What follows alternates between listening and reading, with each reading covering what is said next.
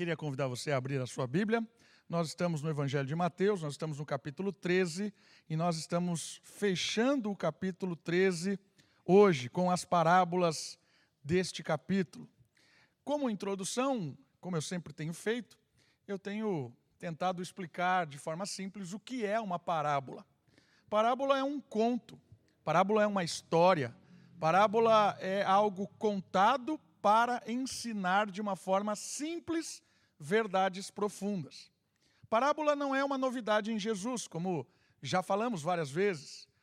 Tempo antigo se usava muitas parábolas. Pegavam coisas do cotidiano, coisas das plantações, da fauna, da flora, usavam essas coisas do cotidiano e a partir dessas histórias, dessas coisas, esses itens do cotidiano, apresentavam verdades espirituais. Mas Jesus foi quem tornou as parábolas algo extraordinário. Depois de Jesus, as parábolas ganharam uma dimensão nova. Jesus usa, quase que em absoluto, nos seus ensinos, parábolas. Jesus sempre ensinava por parábolas. E neste capítulo 13, que nós estamos hoje encerrando, é um capítulo recheado de ensinos parabólicos de Cristo. São oito, oito parábolas. E a finalidade dessas oito parábolas é ensinar a esses discípulos o que é, quais são as propostas do reino. Jesus está falando sobre o reino de Deus nessas parábolas do capítulo 13. E hoje vocês vão perceber que é a última parábola, e essa parábola é como um reflexo de todas as outras.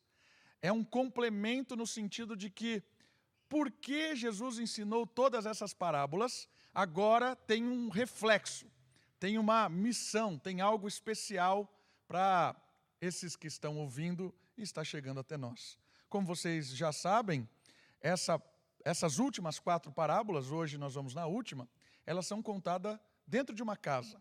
As quatro primeiras do capítulo são contadas para a multidão e as quatro últimas dentro de uma casa, para mais reservados, para pessoas ali que são chamadas, vocacionadas para algo especial dentro do reino de Deus.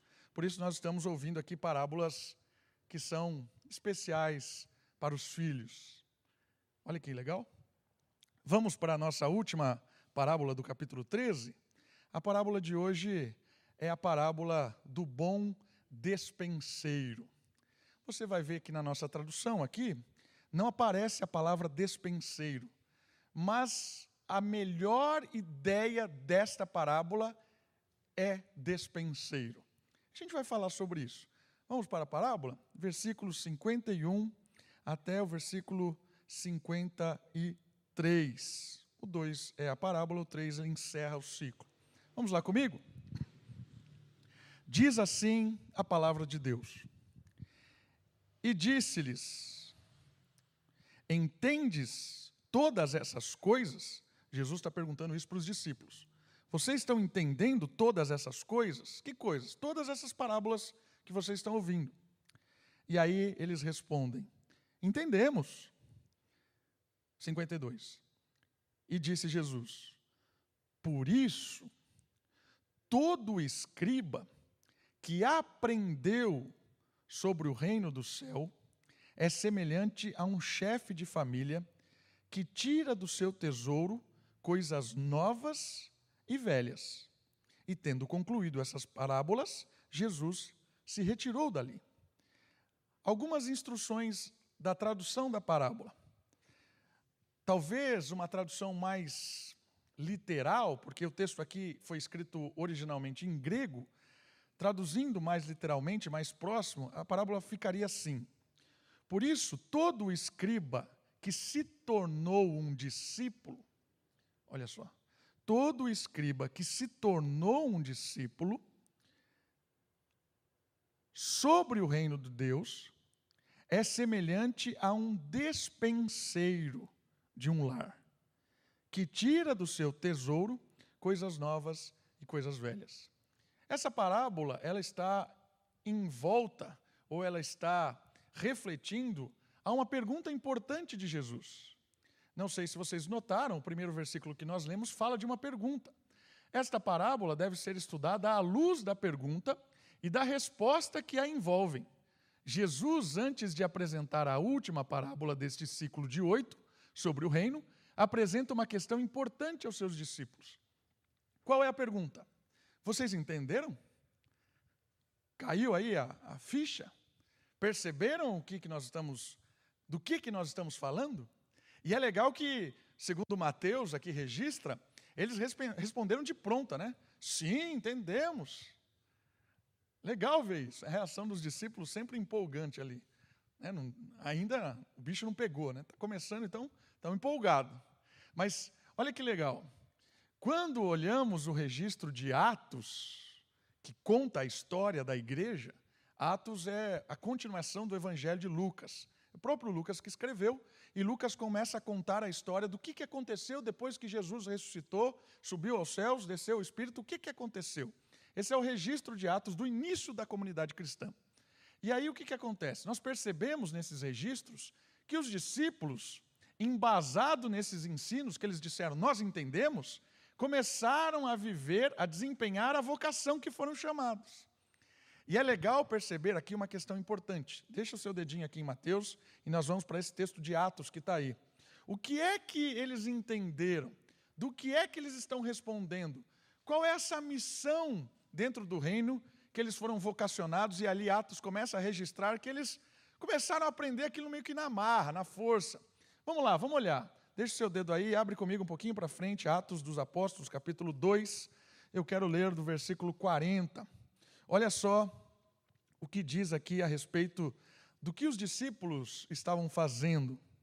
Versículo 40 do capítulo 2 de Atos. E os aconselhava e exortava com muitas outras palavras, dizendo: Olha o que os discípulos estavam ensinando, embasados nas parábolas que eles aprenderam de Cristo.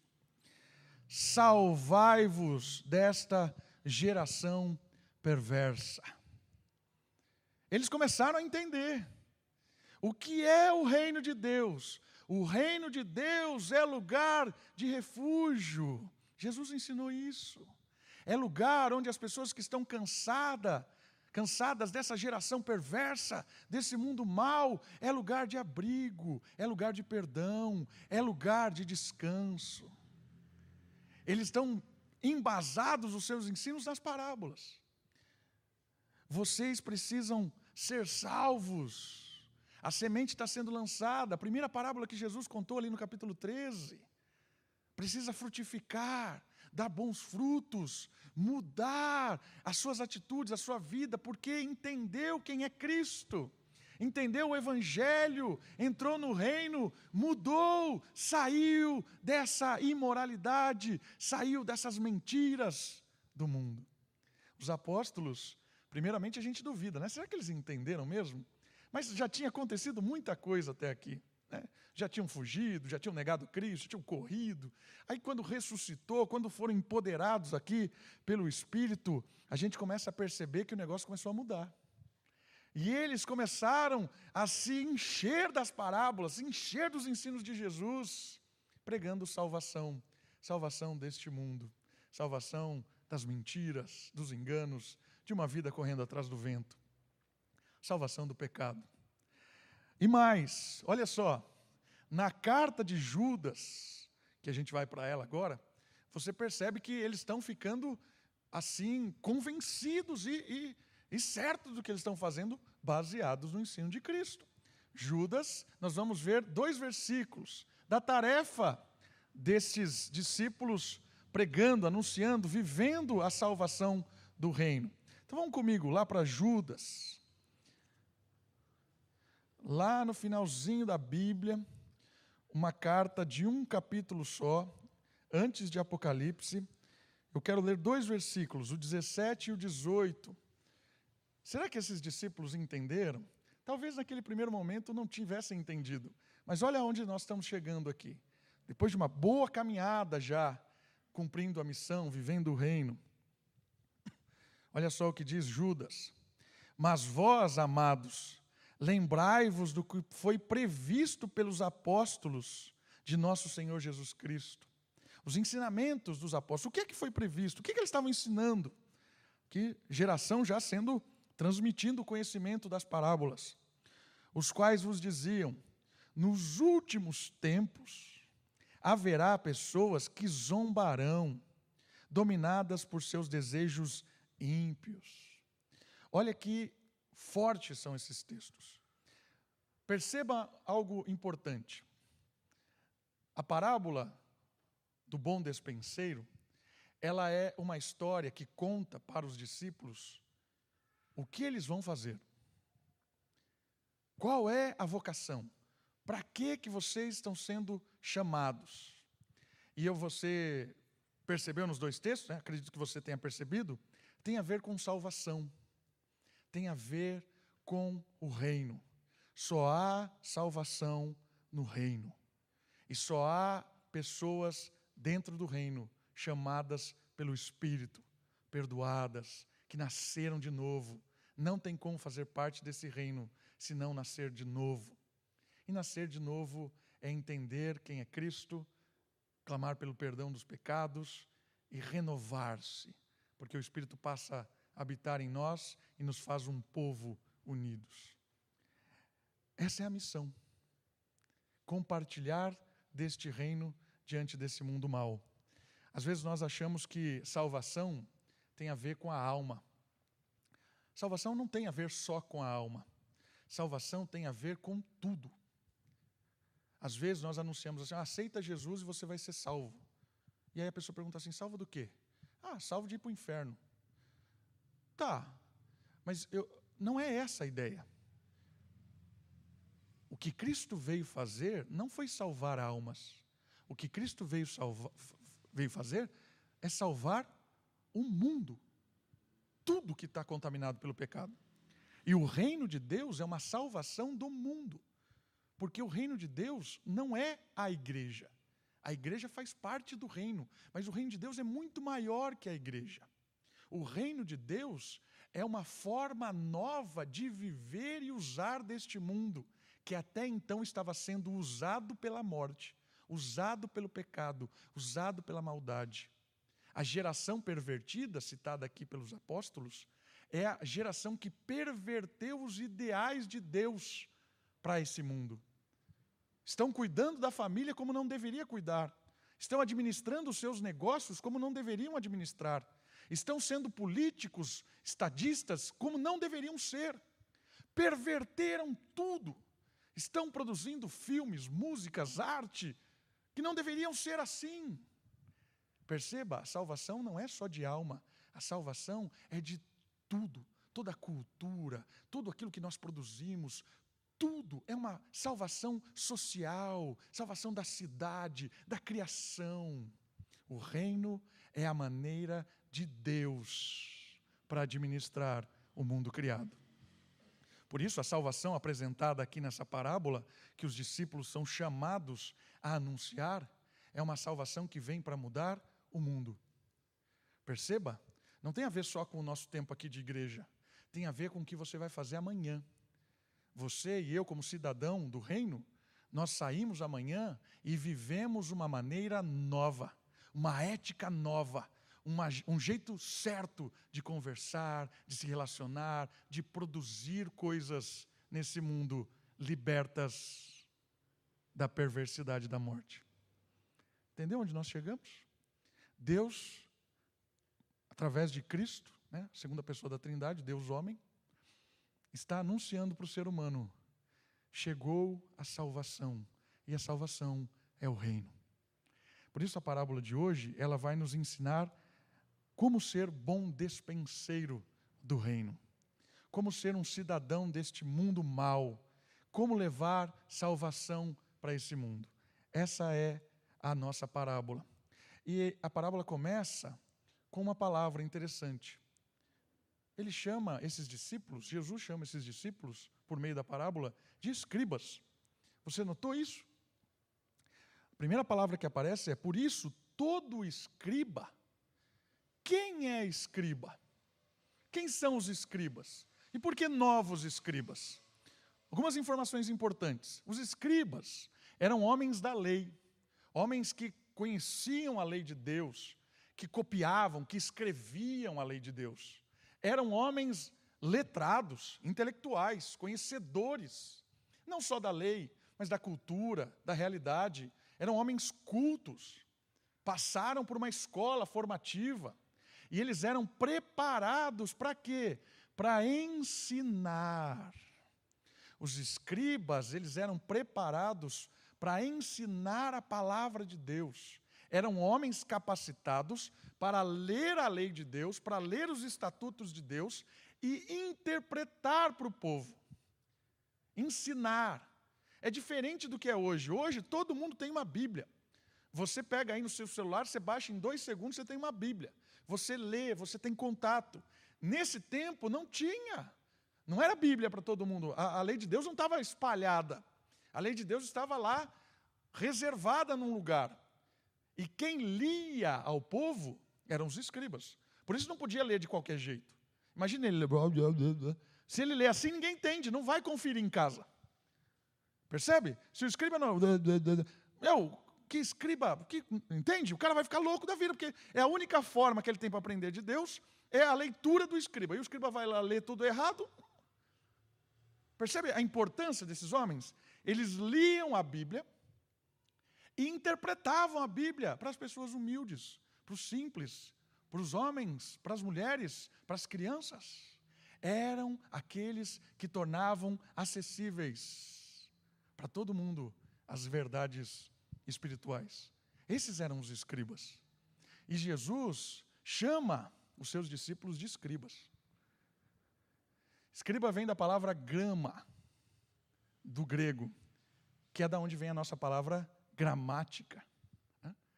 Gramática, a ideia de escrita, de ordem, de, certo? Gramática é da onde vem a nossa, a palavra escriba vem, desculpa, a palavra gramática vem de escriba, do grego, que revela a capacidade para transmitir conceitos.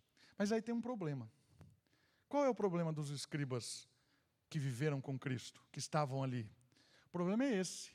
O Novo Testamento fala que eles estavam bloqueados e bloqueavam devido à sua tradição. Como assim? Deixa o seu dedinho em Mateus, vamos comigo. Lucas, capítulo 11, versículo 52. Um pouquinho para frente, deixa o seu dedinho em Mateus. Vai comigo em Lucas, capítulo 11, versículo 52. Olha só o que o evangelista aqui fala sobre esses escribas, que eram responsáveis por, por ensinar, ler a lei. Versículo 52 do capítulo 11.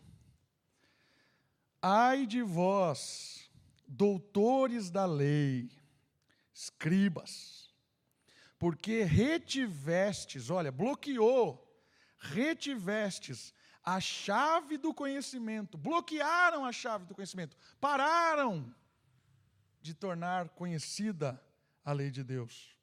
Vós mesmos não entrastes e impedistes os que desejam entrar. O que é que Lucas está falando deles aqui, registrando a respeito deles? Que esses homens, eles tinham a chave para abrir o conhecimento celestial e dar passagem desse conhecimento para as pessoas. Mas eles bloquearam. Bloquearam por causa do quê? Por causa da sua tradição, da sua importância, daquilo que eles achavam que eram. Sabe quando alguém se torna muito graduado e acha que está acima dos outros? Alguém que tem uma carteira, um diploma, alguma coisa, e ele gosta de dizer que quem é você para falar? Eu entendo. Eu estudo há 200 mil anos. Você, Zé Mané, não entende nada. Está na moda isso de novo. É, é isso. E é interessante que esses caras, que eram doutores da lei, os escribas, bloquearam o conhecimento de Deus.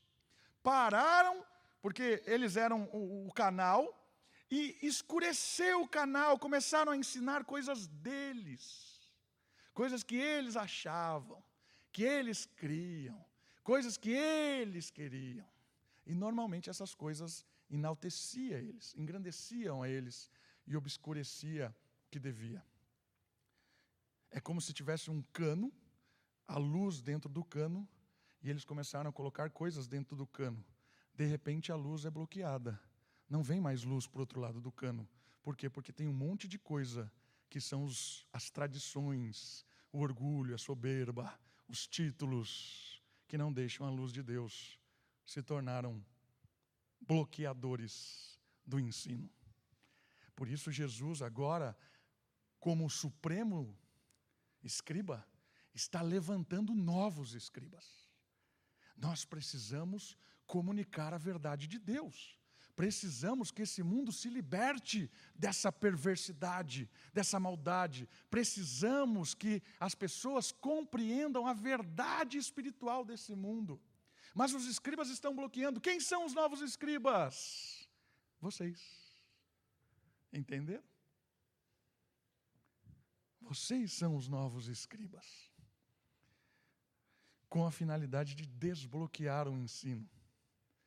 Claro que nós temos exemplos de bons escribas das Escrituras. Esdras é um deles. Você lê o livro de Esdras, Neemias, Esdras era um exemplo de um bom escriba. Por quê? Porque ele lia corretamente, e tem textos lá dizendo que ele lia ao povo, e ele interpretava com justiça a lei. Era um bom escriba. Mas quando Israel perdeu o foco, o Senhor agora designa novos escribas para a tarefa. Olha só isso aqui. Os que não passaram pelas escolas rabínicas. Percebeu a ousadia de Jesus? Os doutores não estão capazes de ensinar a verdade de Deus. Os que passaram pela universidade, pelas escolas, decoraram, escreveram, foram graduados. Paulo aos pés de Gamaliel, estudantes, letrados. Mas agora não são mais eles. Quem são agora? Agora os escribas passam pela universidade dos pés. Vai comigo em Lucas capítulo 10. Olha só o que Jesus diz a respeito dos novos escribas. Qual é a formação desses novos escribas? No que é que nós somos formados? Que escola nós frequentamos? Capítulo 10, versículo 39. Sua irmã, chamada Maria, sentando-se aos pés do Senhor, ouvia a sua palavra. A universidade dos pés é a universidade do quebrantamento. É a universidade de quando você tem um exemplo de alguém que está fazendo todas as atividades do lado, que era a irmã dela, Marta, correndo, fazendo um monte de coisa, mas ela percebeu que na universidade dos pés você aprende as verdades espirituais, não na marra, não na correria, não nos títulos, mas no ajoelhar-se diante do Messias. É aqui que começa a verdade espiritual. Quando pessoas são quebrantadas dos seus orgulhos, perdoadas dos seus pecados, abrem mão das suas verdades para receber na intimidade dos pés de Cristo a verdade. Os novos escribas aprendem no quarto, quando fecham a porta e oram. É no quarto, é no silêncio que Deus se revela. Os novos escribas aprendem ouvindo a palavra de Deus e crendo, obedecendo. A universidade dos novos escribas é uma universidade de relacionamento, não só de conhecimento, não só de título, não só de graduação, mas de intimidade com Deus. Os escribas de Israel bloquearam a luz. Os escribas de Cristo refletem a luz é Cristo em mim. Quanto mais eu adoro, quanto mais eu contemplo, quanto mais eu me quebro diante de Deus, quanto mais eu obedeço, mais eu reflito Cristo. Menos de mim, mais de Cristo. Escriba de, escriba de Israel, mais deles, menos da lei. Escribas de Cristo, menos de mim, mais de Deus. Percebeu a novidade? Por isso, meu irmão, minha irmã, não é o quanto tempo você frequentou um seminário, se formou. Ah, isso é importante? É importante.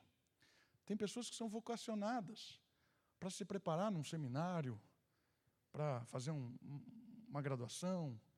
Ótimo, também são escribas dentro do reino. Mas você, meu irmão, minha irmã, você é também um escriba, porque não tem a ver só com conhecimento, tem a ver com vivência. Por isso que tem homens e mulheres que talvez são analfabetos, nunca leram, mas de tanto ouvir a palavra, de tão próximo que estão de Deus, são mais peritos em Deus do que uma pessoa que passou a vida inteira estudando. E a gente nota isso. A gente nota quando alguém está cheio de Deus. Porque brilha. Brilha. Sua luz não. Porque ele não é, não tem luz, não tem luz própria. O escriba não tem luz própria. O escriba é um espelho. É como a terra e o sol. A terra não tem luz própria. Quem tem é o sol. O sol é que ilumina e faz com que a gente perceba a realidade, a verdade. Isso é um escriba. O escriba de Cristo é como a terra, que quando recebe a luz do sol, faz com que as pessoas que estão ao seu redor percebam a verdade, a justiça, o amor. E isso aí você só vai adquirir no seu quarto. Você pode ir para uma universidade, estudar a Bíblia, você pode fazer curso, ouvir os maiores pregadores do mundo. Você só vai aprender a ser um escriba no seu quarto. É ali, na universidade dos pés de Cristo. Quanto tempo eu e você dedicamos a isso? Quanto tempo nós ajoelhamos aos pés de Cristo para aprender de Cristo? Essa é uma boa pergunta. Mais uma questão sobre os escribas. A igreja, o grupo de escribas novos, nós somos a igreja. A igreja agora se torna o centro de treinamento para os escribas de Cristo. Para quê? Para que sejam eficientes em sua tarefa neste mundo. Fazendo o quê? Como os apóstolos, como Judas disse, como lá Atos 2, levando o reino de Deus para salvar esta geração perdida de todo o seu sofrimento e desespero. Aqui a importância da igreja, a importância da comunidade. Porque aos pés de Cristo, você enche-se do espírito, do conhecimento, do coração quebrantado. E quando você chega junto de outro irmão, essa é a comunidade. A igreja, ela faz parte do reino, porque reúnem os filhos de Deus para amar um ao outro, servir um ao outro, nos tornamos irmãos. E isso aqui faz com que a gente cresça, que a gente ajude a um outro, que a gente cultue a Deus juntos. Por isso que a igreja se torna um refúgio desse mundo. É um lugar de estarmos juntos, de sorrirmos, de chorarmos, de crescermos, de trocarmos experiências. E uma igreja saudável, uma igreja em que buscamos entender a palavra de Deus, buscamos estar perto de Deus, ela é muito importante, por quê? Porque a igreja se dissolve.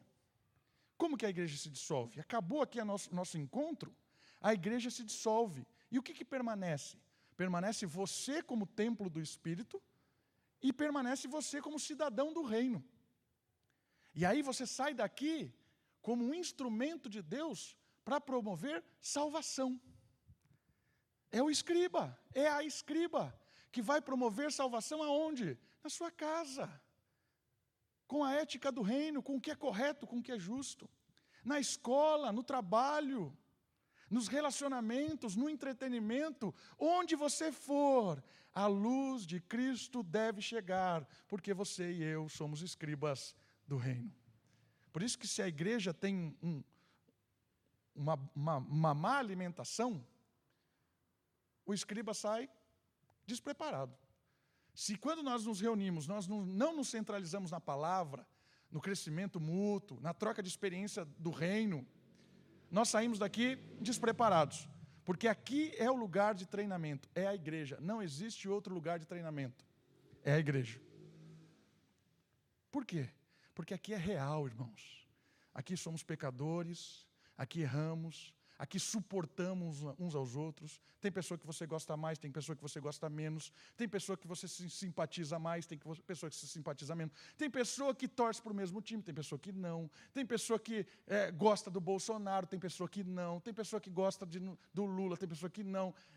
Isso é igreja. Como é que você vai suportar? É Espírito que faz. Isso eram os doze.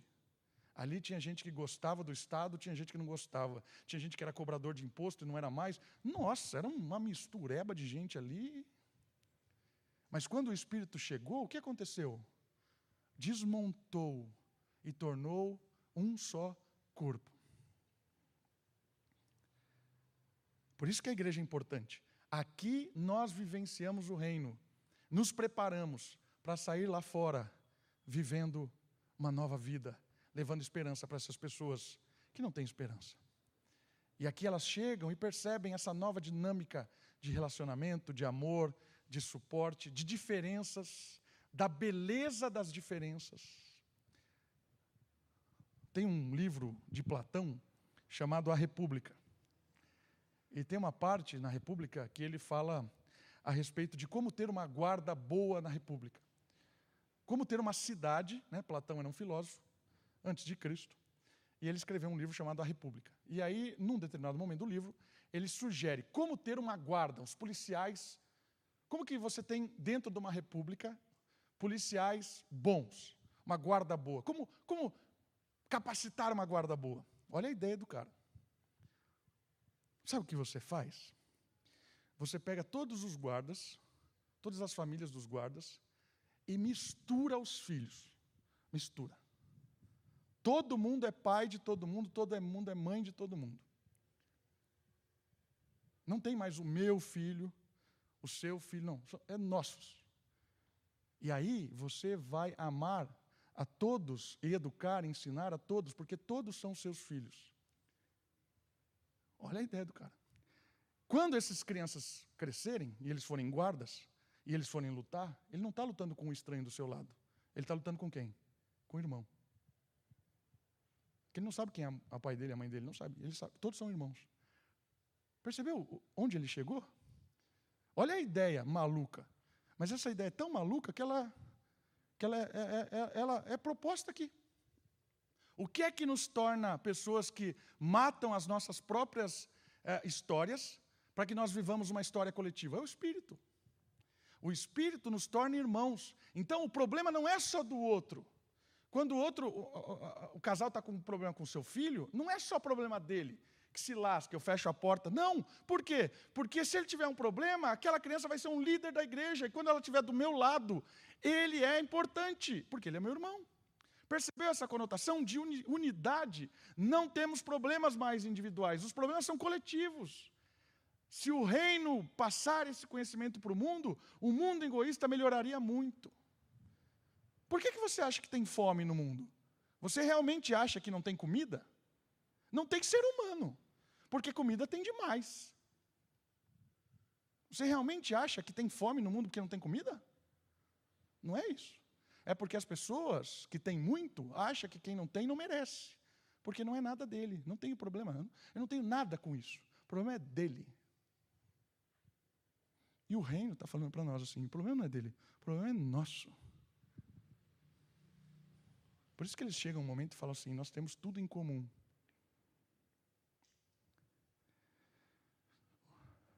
O escriba novo entende que o Espírito promove a unidade. E a outra palavra que aparece aí, logo em seguida, como eu disse para vocês, é a palavra discípulo. E os escribas se tornam discípulos que aprendeu, né? Está aí na tradução. Que é o discípulo aqui, que se tornou um discípulo? Aqui uma coisa muito legal também. Aquele que segue não é apenas um aluno e um professor, mas é um imitador. Aquele que se identifica com o mestre e com o seu ensino.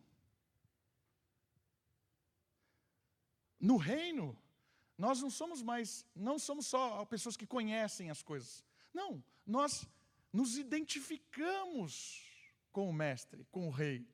Nós somos discípulos dele. Essa é a nossa missão. E há uma diferença entre ser um seguidor e ser um discípulo.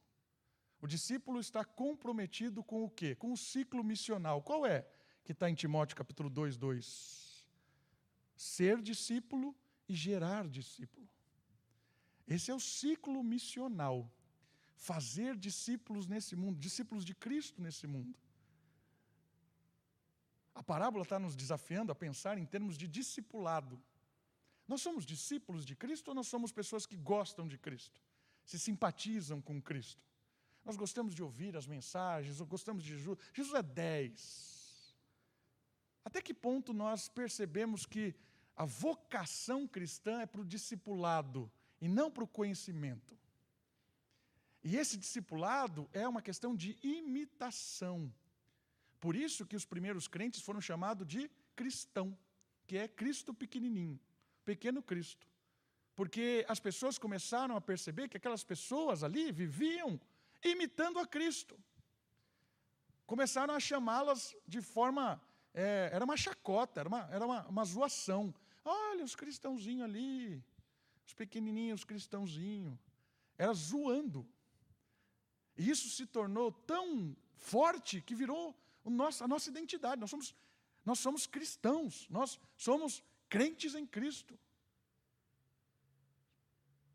O cristianismo impera no nosso coração. Perceba a grandeza disso, do discipulado. Isso aqui é muito legal. E a força desse discipulado é gerar novos discípulos. Isso aqui às vezes a gente trava. A gente trava nisso. Porque a gente se acomoda numa vida de ouvir, participar, mas a ideia é levar salvação. A ideia é anunciar Cristo. A ideia é fazer outros discípulos. A gente precisa acordar para isso. E fazer discípulo é você levando o reino para o seu vizinho, para o seu colega de trabalho, anunciando Cristo, falando do amor de Jesus, falando nova, da nova vida. Isso é ser discípulo. Tem uma frase aqui que emenda na próxima, ponto, à medida que interpretam corretamente o reino, os novos escribas, que se tornam discípulos, imitadores, à medida que interpretam corretamente o reino e nele representam Jesus, olha que legal isso. Começam a representar Jesus, são discípulos. É Cristo em mim. Os seus discípulos são reconhecidamente os que são os governadores dessa dispensação. Ou seja, são quem aqueles que são chamados para mostrar para o mundo como fazer o que é correto. No seu trabalho, no seu fazer, no seu estudo. Isso é um discípulo. Eles têm acesso à casa do tesouro eterno, e nela há coisas novas e velhas. Aqui entra a terceira palavra. A terceira palavra é despenseiro, traduzido aí como chefe da casa. Eis aí o Alfred, mordomo do Batman. O que seria do Batman sem o Alfred? Já assistiu? O Batman é muito. Né, eu ia usar a palavra otário, mas não vou usar. Mas ele é muito assim. O Batman é um cara muito louco. Perdido, tudo. Assista o filme do Batman, é, é trágico. Se não fosse esse indivíduo. Esse é um bom dispenseiro. É o cara que cuida da casa, conhece a casa. Né? O Alfred sabe muito mais da, da, da, de tudo da organização Wayne do que o próprio Bruce Wayne. E sabe o que é interessante? Porque essa palavra despenseiro tem a ver com isso. Palavra-chefe de, de família aí da parábola é aquele que é responsável pela boa administração econômica de um lar. Jesus usou esse termo algumas vezes para falar de si mesmo. Há uma autoridade delegada para que os vocacionados exerçam essa tarefa no reino. Nós somos chamados para sermos despenseiros do reino, sermos mordomos do reino. E essa mordomia tem a ver com os tesouros da parábola. Essa mordomia tem a ver com os tesouros novos e velhos. E o que são esses tesouros? O que é o tesouro do texto? Lutero diz que o tesouro do texto é o conhecimento da lei e do evangelho, velhos e novos. Ele tira do tesouro coisas velhas e coisas novas. O escriba, o discípulo, o, o, o mordomo, o despenseiro, ele consegue olhar para a Escritura, consegue olhar para a sua vida, e ele tira coisas da lei de Deus, da antiga lei de Deus e da nova lei de Deus, para trazer a sabedoria para as pessoas. Essa é a ideia que Lutero tinha. A palavra tesouro, olha só isso aqui que legal. A palavra tesouro no Novo Testamento, ela é empregada de duas maneiras: estocar e preservar. Então, o primeiro sentido de tesouro é guardar, reter, proteger. Por isso que muitos da ideia de tesouro está dentro de um baú protegido. A primeira ideia da palavra tesouro é essa: reter, guardar.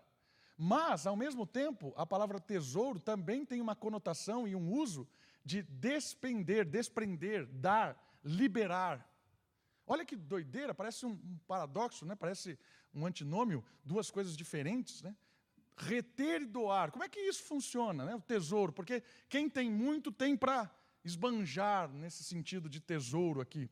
Né? O paradoxo é que, à medida que compartilhamos, porque nós somos chamados para ser bons dispenseiros, compartilhar, à medida que compartilhamos, mantemos, e à medida que liberamos, retemos. Que loucura é essa? Que loucura é essa? A loucura é nesse sentido assim, ó uma habilidade de olhar o plano de Deus por toda a história bíblica da redenção. Então, essa é a habilidade de quem tem um tesouro de reter e liberar ao mesmo tempo, olhar a história bíblica como um todo. E o tesouro, quanto mais você retém da palavra de Deus no seu coração, olhando toda a história bíblica, quanto mais você retém, mais você pode compartilhar. E quanto mais você compartilha, mais o que você tem multiplica. Percebeu a ideia do tesouro? O tesouro é tirar e reter, tirar coisas novas e coisas velhas. O bom despenseiro, ele sabe guardar e ele sabe liberar. Quem administra bem a casa, ele sabe a hora de pagar a conta e a hora de reter, a hora de investir, a hora de não investir, a hora que tem que comprar. É isso.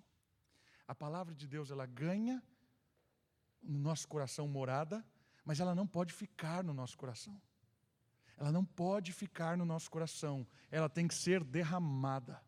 O bom despenseiro de Cristo vai derramar as verdades do reino para as pessoas, vai ensinar, vai vivenciar. E o reino, o que, que é? É a luz que ilumina todas as coisas construídas por Deus. Irmãos, irmãs, nós, como escribas, discípulos, despenseiros, nós somos a luz do mundo. Se você ficar quieto, se você não viver conforme a luz de Cristo, o mundo morre. As pessoas estão sendo enganadas muitas vezes porque nós nos calamos. As pessoas estão indo por caminho errado, fazendo coisas erradas. As pessoas estão se perdendo porque nós nos calamos. Às vezes por vergonha, não ache que o cristianismo vai ser grande, não vai. O povo de Deus sempre é pequeno. Sempre. E sempre os oponentes são gigantescos.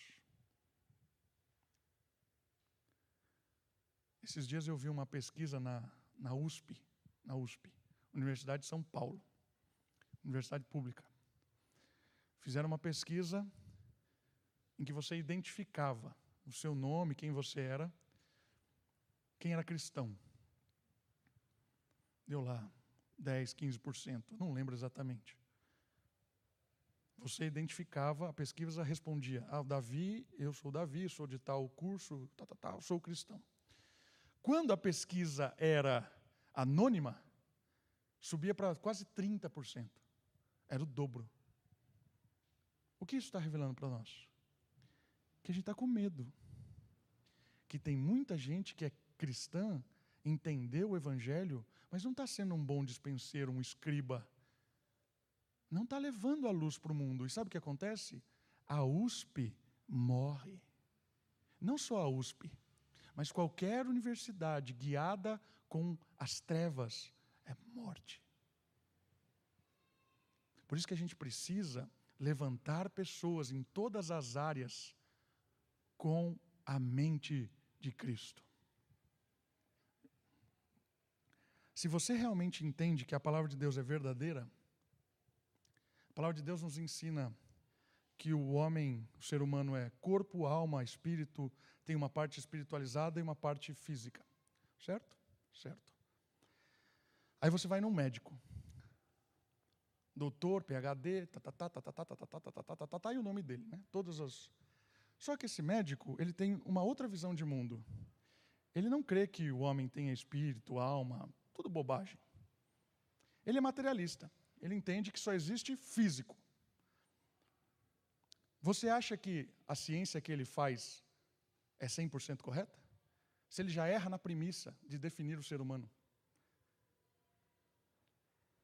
Percebe? O cara já tem uma premissa errada. Ele pode ser o maior doutor do mundo, mas a definição de ser humano está errada. Se a definição de ser humano está errada, como ele vai aplicar uma boa medicina? Entendeu? Por isso nós precisamos de médicos crentes para iluminar para uma boa medicina ser aplicada. Isso vale para tudo. Para um psicólogo. Como é que você vai ouvir um psicólogo que nem sabe o que é pecado e vai te dar conselhos? Meu irmão, minha irmã, saia disso. Ele vai matar você. Por isso que nós precisamos de psicólogos e psicólogas crentes que olhe para o ser humano e entenda os seus dilemas, entendam pecado, entendam as coisas. Mas vai falar isso. Né? Vai falar isso. Vai ser massacrado. Mas nós fomos chamados para ser massacrados, meus irmãos. Nós somos chamados. Jesus disse assim: Eu vos envio para o meio de lobos. Esses dias aí, até compartilhei no grupo lá dos homens, eu vi uma. Uma até foi alguém da igreja que compartilhou. Uma pediatra falando sobre ensinar as crianças a ter masturbação e sei lá o quê. É isso que os nossos doutores pediatras estão ensinando. Né? A ter uma boa sexualidade, 4, 5, 6 anos. Ensine os seus filhos a ter uma, uma masturbação correta. Vai nessa. Vai nessa. Você vai ver onde vai parar.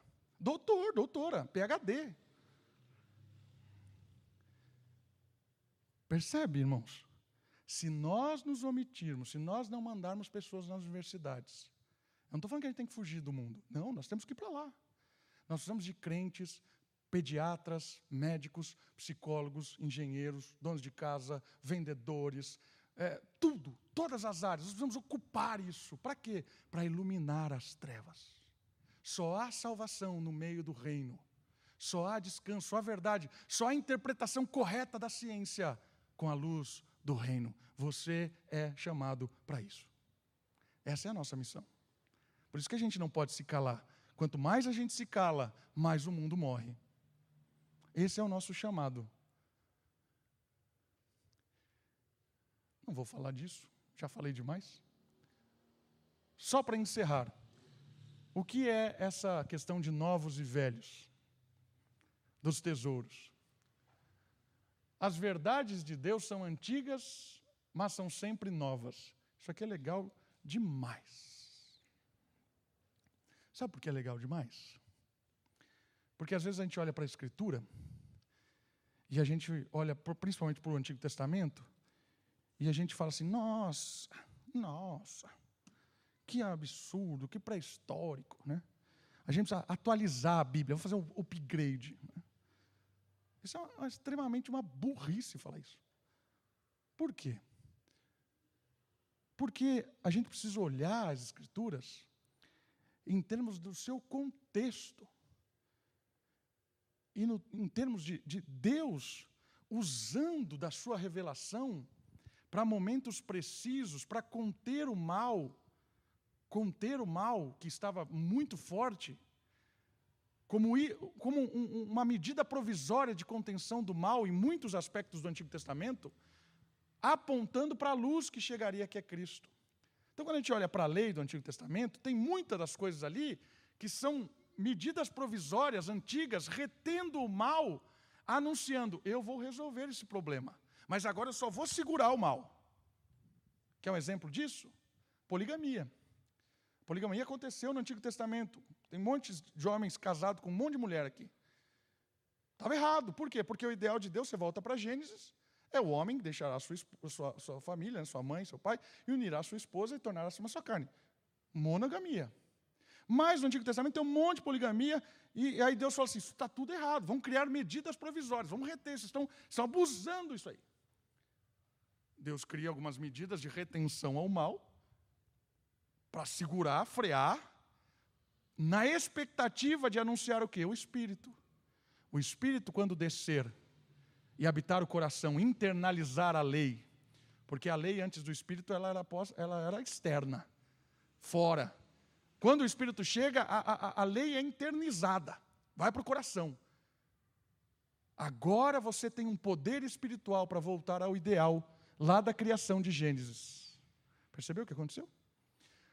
O Antigo Testamento tem muitas medidas provisórias para reter o mal, dizendo assim: ó, está tudo errado, mas vocês vão ter que segurar aqui.